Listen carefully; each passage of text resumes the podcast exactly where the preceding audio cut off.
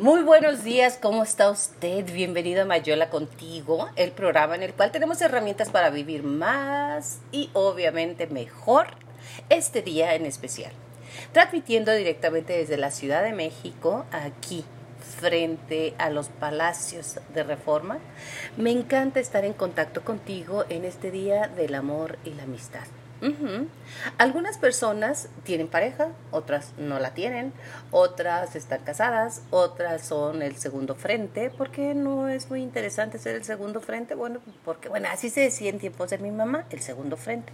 Pero en realidad yo siento que es compartir nada más y compartes, pero es hasta qué punto puedes compartir con la novia de tu pareja o con el novio de tu pareja. Bueno, eso es lo que lo que podemos ver. Y en algunos momentos pues eh, algunas personas utilizan para romper el 14 de febrero y sabes qué pues perderse la celebración para que para no gastar. Sabes cuál es el lugar en el cual le duele más al hombre dice ¿eh? la cartera no es el corazón, ¿eh? Es la cartera. Sí, sí, sí, sí, sí, Algunos, ¿eh? Algunos son muy generosos, que de verdad yo he tenido los dos ejemplos y me encanta. Me encanta la generosidad porque eso te da confianza.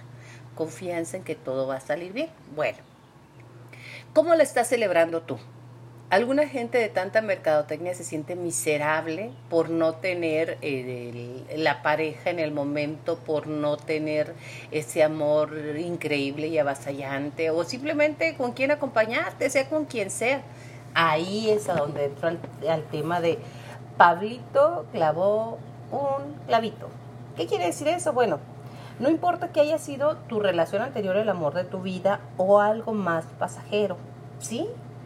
Tener una relación de rebote puede ser lo mejor o lo peor que te puede pasar. ¿Qué es lo que haces cuando te quedas sola? Inmediatamente o solo.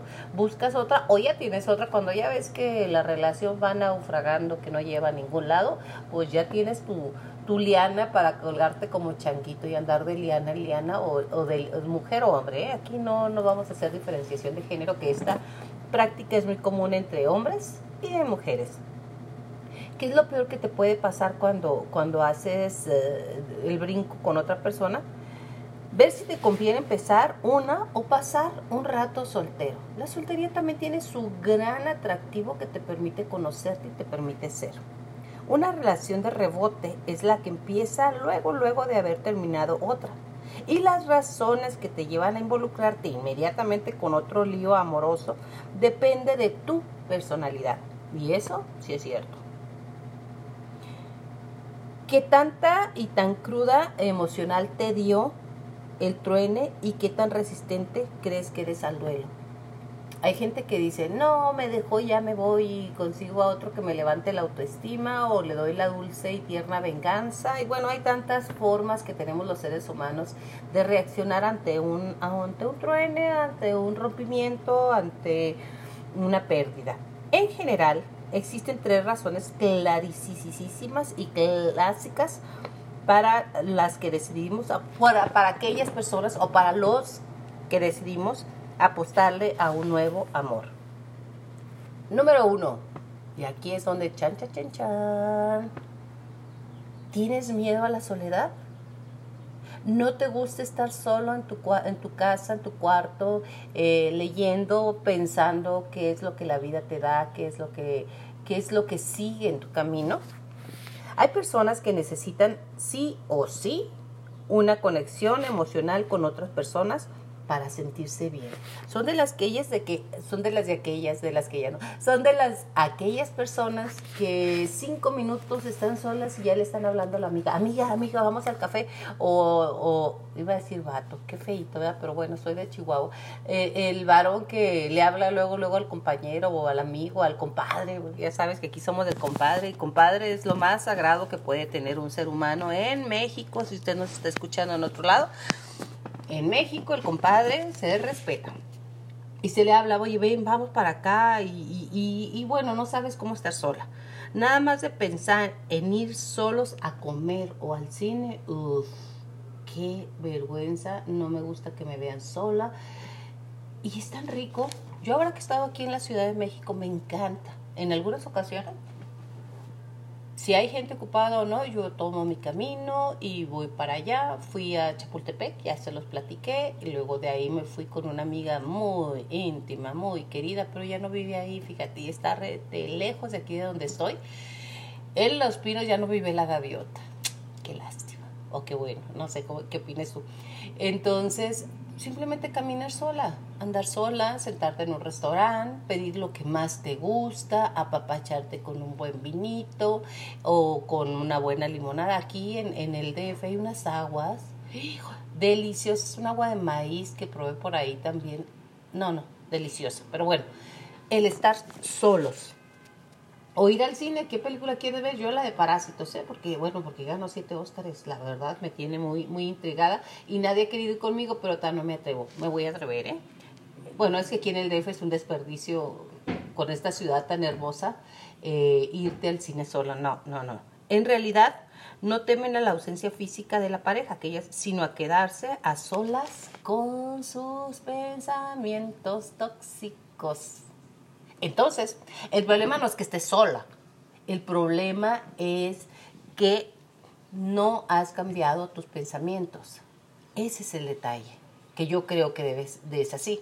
O sea, inmediatamente que empiezas a pensar, pues yo creo que cuando estamos solos o están solos, es un excelente momento para aprender a sintonizar otros, otros pensamientos más positivos. ¿Sí? Porque luego cuando estamos solos nos decimos cosas que ni al peor enemigo se los dijéramos.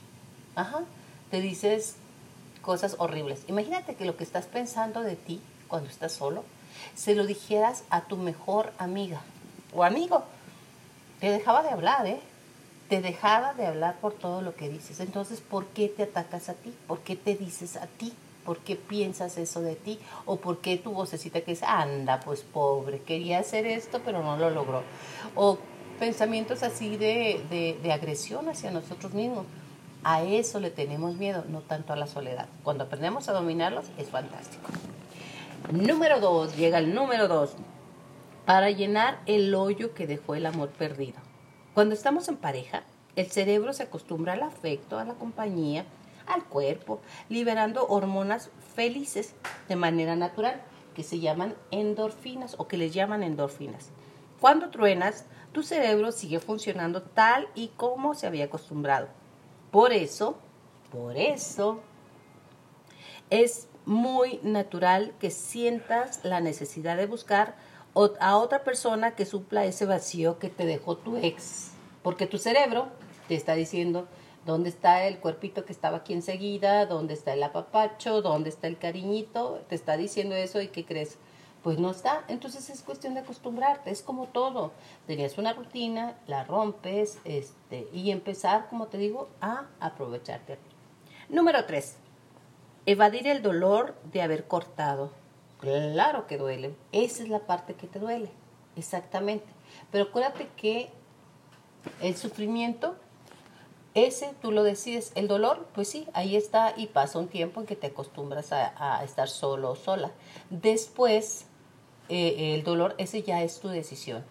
Ahí sí, hazte responsable de tu decisión. Entonces, eh, hay gente que no tolera el duelo y decide ahogarse en las feromonas de otra persona. O sea, que llegan contigo para cargarte, arréglame el mundo para cargarte el mundo, sí, sí, sí, la, el backpack que traen ahí de dolor, de no querer estar solos, entonces te lo quieren cargar a ti, no te dejes, para evitar que llegue, al, que llegue la tristeza o peor, el enojo. Esa es la entonces, ¿qué es lo que buscan? Pues a otra persona. Y esa persona está pagando los platos rotos que no rompió, porque es imposible que Pablito, clavó clavito, vaya a tener éxito si lo que yo vengo cargando es soledad, es dolor o es una inmensa necesidad de sentir feromonas. Entonces, vamos siendo más, pues, más empáticos que nosotros. Estar solo, no estás solo, nunca estás solo, siempre estás acompañado. ¿Por quién? Tú lo sentirás, o sea, en tu mente, en tu ser, sientes la presencia de los seres que te aman. El amor se siente a distancia. El amor no es nada más tocar y ser tocados. Hay formas de amar en la distancia. ¿De amar a quién? hay infinidad de personas en tu vida, y ya es un recuento de ellas, no la que te falta, sino las que tienes, que, puedes, eh, que pueden y estarían encantadas de recibir en la mente tu amor, tus bendiciones y ante todo, un ser humano completo en la capacidad de amar, viviendo, vivir, amando. Así que yo, en lo personal, no creo que sea muy buena opción brincar de un lado a otro. Pero bueno, hoy, siguiendo el tema, me encontré un escrito muy, pues a mí me parece muy interesante, de una persona que admiro, que se llama Marta de Baile, este, y en ellos habla de, de los ex, pero en especial de la relación de Brad Pitt y esta chica Jennifer Aniston, que se encontraron por ahí en la entrega de unos premios y que si le agarró la mano y no se la quería soltar Brad Pitt, y yo tampoco se la soltaría, la verdad. Bueno, pero bueno, esa es otra cosa, ese soy yo. Eh, pero como ellos estuvieron casados, y luego ya sabe usted, esto es un cotillo de, cotilleo de, de, de la farándula, pero es interesante al respecto de los exes. O sea, cómo debes o no volver con ellos o estar.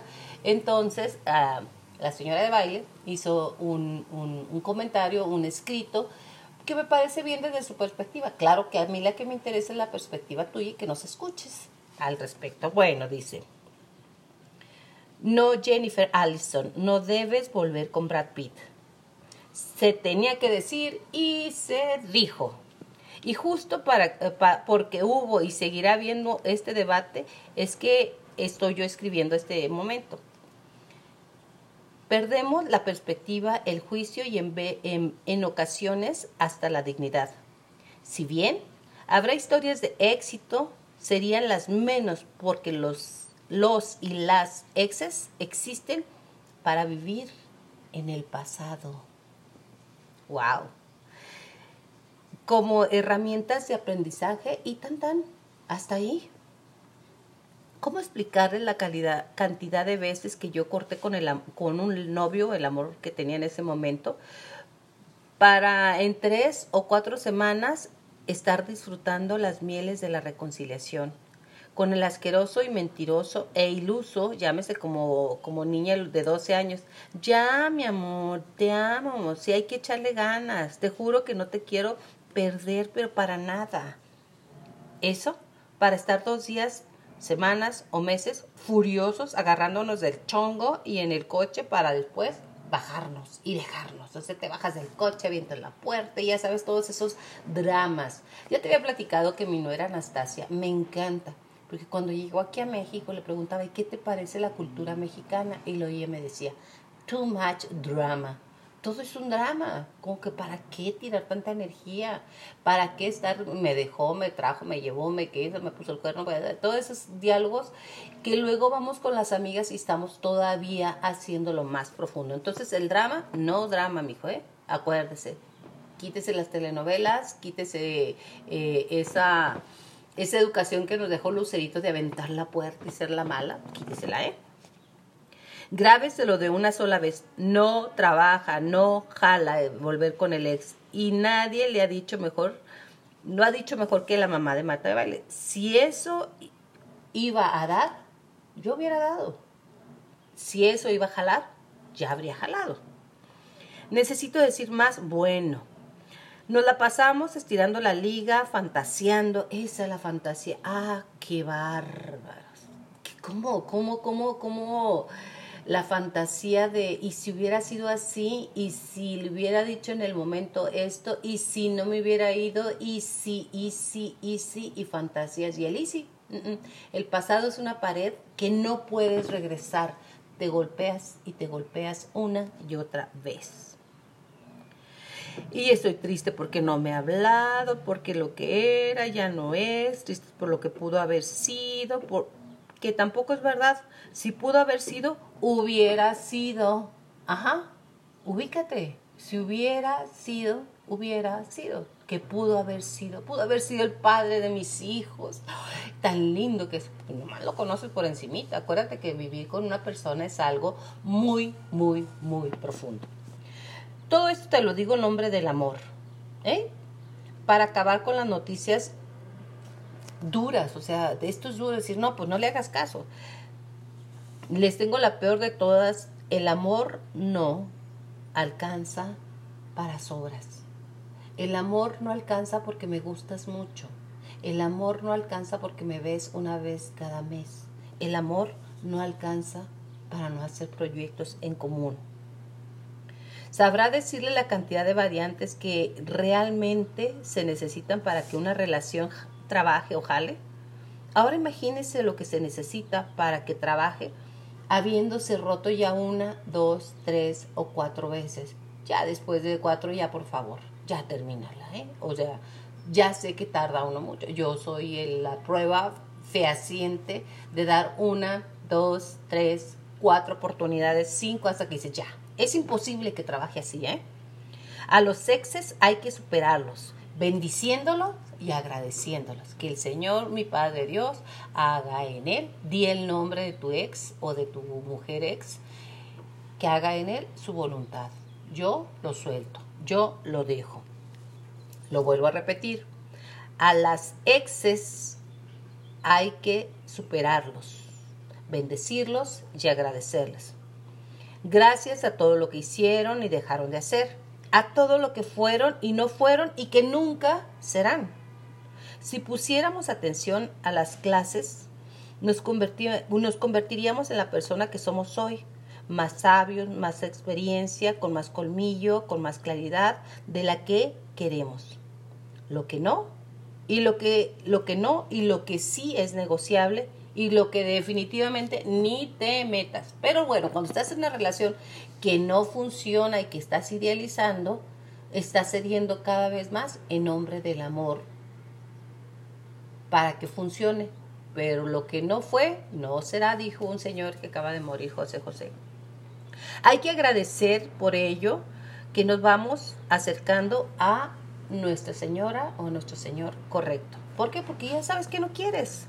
Eso, eso de no valorarte, y si hay hijos de por medio, con más razón, nuestros hijos, lo más cercano a nosotros, nuestra sangre, lleva un pedazo de tu ex, así que entre más cosas buenas le, le deseamos, entre más bendiciones le mandes a tu ex, de verdad te lo digo, mejor le va a tus hijos y en ellos estás formando una, una manera de amar más claramente.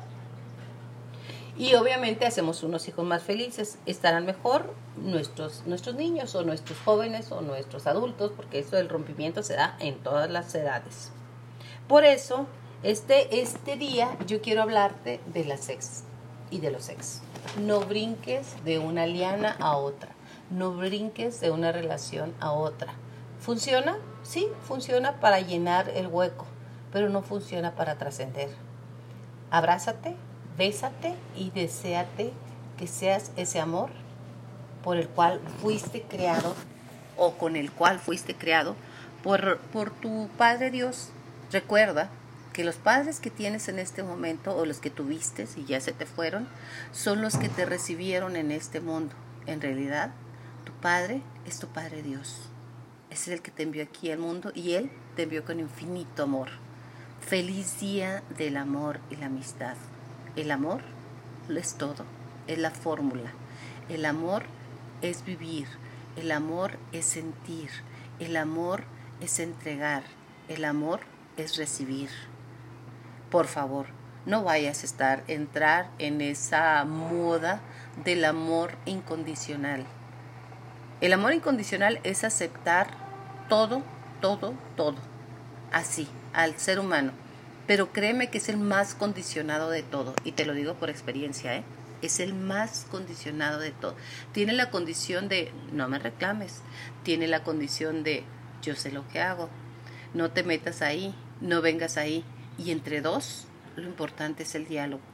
Cuando no hay diálogo, cuando no hay interacción, cuando no hay un respeto, jamás vas a ser respetada ni, va, Solamente la persona que pide respeto y da respeto es la que tiene derecho a recibirlo. Entonces, no caigas en el amor incondicional, que es una moda muy condicionada. Así que felicidades, un beso y hasta la próxima.